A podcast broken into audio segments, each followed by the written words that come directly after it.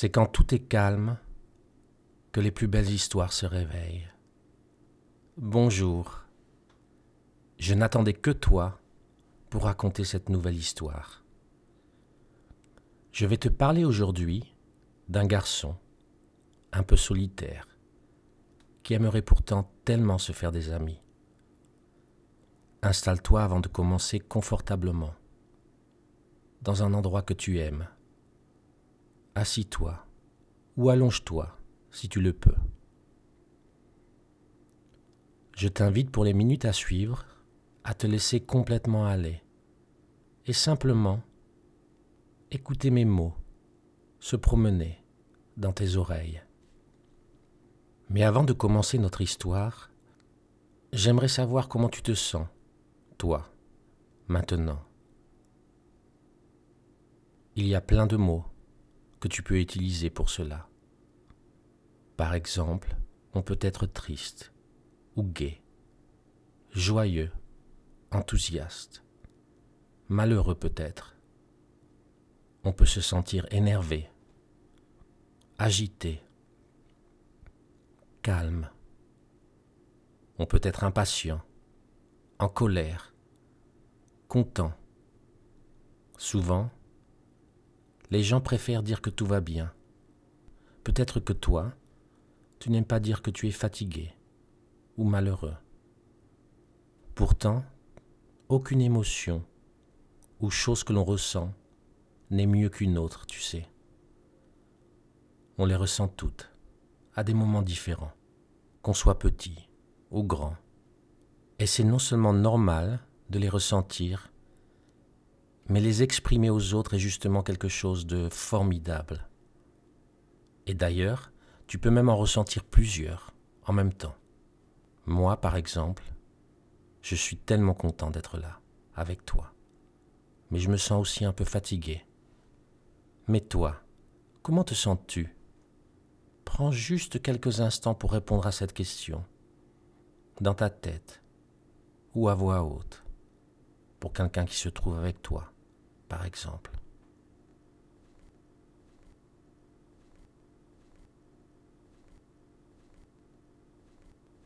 Nous voilà prêts maintenant pour notre histoire. Je t'emmène aujourd'hui dans la cour d'une école.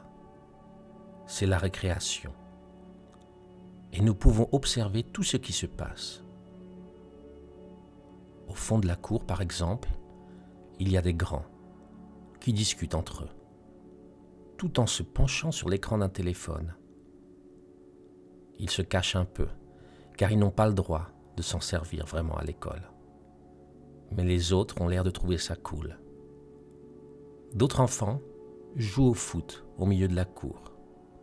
Je ne sais pas qui gagne, mais ils ont l'air vraiment de s'amuser, tu ne trouves pas?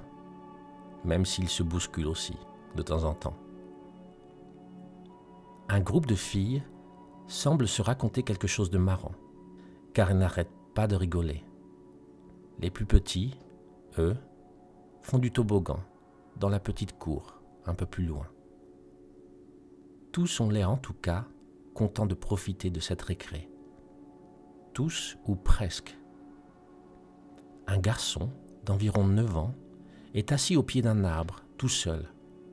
Je ne sais pas s'il est triste ou profite de sa tranquillité. Impossible de le savoir sans lui parler. Mais alors que nous nous approchons de lui, pour lui demander comment il va, quelques garçons s'approchent aussi et lui adressent la parole. Alors Thomas, t'as toujours pas de console de jeu Non, répondit le garçon. Je n'aime pas trop jouer aux jeux vidéo. Un des autres enfants s'exclama alors. Quel nul ce mec Il n'a pas de téléphone, pas de console, et sa télé c'est de la basse résolution. T'habites avec des dinosaures ou quoi? Puis ils s'éloignèrent en rigolant, tout en se racontant, tout fiers, leurs exploits de Battle Royale de la veille. Thomas, lui, toujours assis, se dit que ce n'était pas de sa faute s'il n'aimait pas passer son temps derrière des écrans. Lui, ce qu'il aimait, c'était être dehors. Il se racontait souvent des histoires qu'il inventait tout seul, et s'amuser à jouer des personnages différents. Les autres enfants, qui eux passaient surtout leur temps devant leur téléphone par exemple, trouvaient Thomas bizarre. Et c'est parce que Thomas osait être différent que personne ne voulait jouer avec lui. Les parents de Thomas, eux, l'encourageaient à se faire des amis. Ils lui avaient proposé aussi, plusieurs fois, de lui offrir une console ou un téléphone pour qu'il puisse jouer en ligne avec des copains. Mais Thomas préférait recevoir des jouets pour son anniversaire. Il aimait beaucoup, par exemple, faire des expériences avec la boîte à éprouvettes qu'il avait reçue de sa grand-mère pour Noël. Il aimait aussi se promener dans le petit bois à côté de sa maison, observer les plantes et les insectes, ou jongler avec un ballon dans son jardin. Souvent, il allait aussi sur le terrain de jeu, à côté de chez lui. Il s'inventait des parcours, imaginant par exemple que le sol était un lac infesté de crocodiles, qu'il évitait en sautant sur des rondins de bois. Mais bien qu'il aimait tous ces jeux, il aurait vraiment aimé les partager avec d'autres enfants. Il ne comprenait pas pourquoi personne ne voulait jouer avec lui, et cela le rendait triste.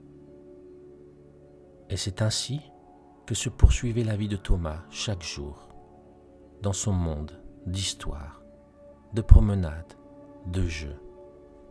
Seul à l'école, seul dans son jardin, seul sur le terrain de jeu, alors que tous les autres enfants s'envoyaient des messages sur leur téléphone, jouaient sur leur console et se racontaient leurs exploits de jeux vidéo. Thomas ne le savait pas encore à ce moment-là, mais sa routine quotidienne allait pourtant très bientôt changer. Un jour, en effet, alors qu'il était dans sa chambre, en train de lire, la lumière s'éteignit d'un seul coup. En essayant d'allumer sa lampe et la lumière du couloir, il se rendit compte que ce n'était pas seulement sa chambre, mais toute la maison qui était privée d'électricité. Après plusieurs heures, ainsi, sans électricité, ses parents lui expliquèrent que cette coupure de courant concernait en fait toute la ville. Et alors que tout le monde ne parlait que de cela dans le voisinage, Thomas ne semblait lui pas du tout être dérangé par cette situation, qui apparemment allait encore durer plusieurs jours. Il décida d'aller jouer sur le terrain de jeu aujourd'hui. Sa tête était pleine de nouvelles aventures qu'il était impatient de vivre. Mais quelque chose avait changé. Le terrain de jeu, normalement déserté, était rempli d'enfants. Des enfants du voisinage, qui étaient sortis de chez eux, car ils ne savaient pas quoi faire sans leur téléphone aux batteries vides et leur console ou la télé, qui bien sûr ne fonctionnait pas sans électricité. Au lieu de se parler les uns les autres, ces enfants, penauds, s'observaient timidement, en silence, sans vraiment ne savoir quoi faire. Thomas, lui, n'y prêta pas trop attention et commença son aventure, seul, comme d'habitude. Après tout, il était habitué à être indépendant. Il savait s'occuper, sans jamais s'ennuyer. Aujourd'hui, il s'était imaginé un monde rempli de monstres qui crachaient du poison. Et la seule manière de les combattre était de les toucher avec un diamant magique qui les faisait disparaître. Ce diamant, une jolie pierre que Thomas avait trouvée la veille, se trouvait sur une montagne lointaine. En vrai, un gros chêne, sur lequel Thomas grimpait souvent. Thomas était un chevalier qui devait chercher ce diamant pour débarrasser le royaume de ces monstres, et bien sûr, sauver la jolie princesse. Alors qu'il vivait son aventure, Thomas ne se rendit pas tout de suite compte que les autres enfants s'étaient rapprochés de lui et l'observaient avec curiosité et un peu d'envie aussi. Une petite fille demanda alors à Thomas ce qu'il faisait. Après lui avoir expliqué, la petite fille enthousiaste lui demanda si elle pouvait jouer avec lui. Elle voulait être la princesse. Thomas, tout content, accepta bien sûr. d'autres enfants se joigniraient alors à eux. Certains seraient les monstres, d'autres les gouvernantes de la princesse, et d'autres encore les sujets du royaume en danger.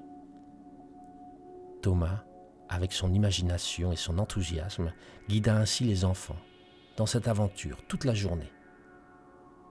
Les enfants ne virent pas le temps passer. Et ce n'est que quand leurs parents les appelèrent pour manger qu'ils se rendirent compte qu'il faisait déjà presque nuit. Ils se quittèrent alors en se promettant de se retrouver le lendemain pour d'autres jeux. Ils insistèrent d'ailleurs surtout que Thomas revienne, car grâce à lui, ils avaient passé une super journée. Thomas rentra ce soir-là chez lui d'un pas léger.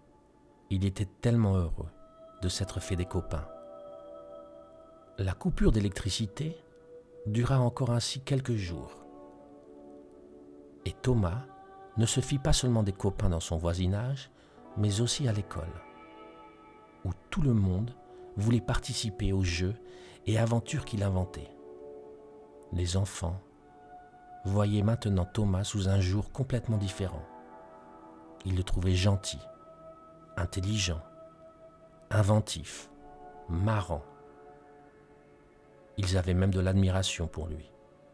Et quand la coupure de courant avait été enfin réparée, les enfants, au lieu de se replonger dans leurs écrans et oublier à nouveau Thomas, continuèrent à jouer avec lui et à passer plus de temps dehors. Thomas, qui lui ne souhaitait toujours pas jouer sur des consoles ou regarder des films sur son téléphone, était maintenant non seulement accepté par les autres, mais aussi aimé pour qui il était vraiment. Et c'est ainsi que se termine cette histoire. Il est grand temps maintenant que je te ramène chez toi. Pour cela, je compte maintenant jusqu'à 10. 1, 2, 3,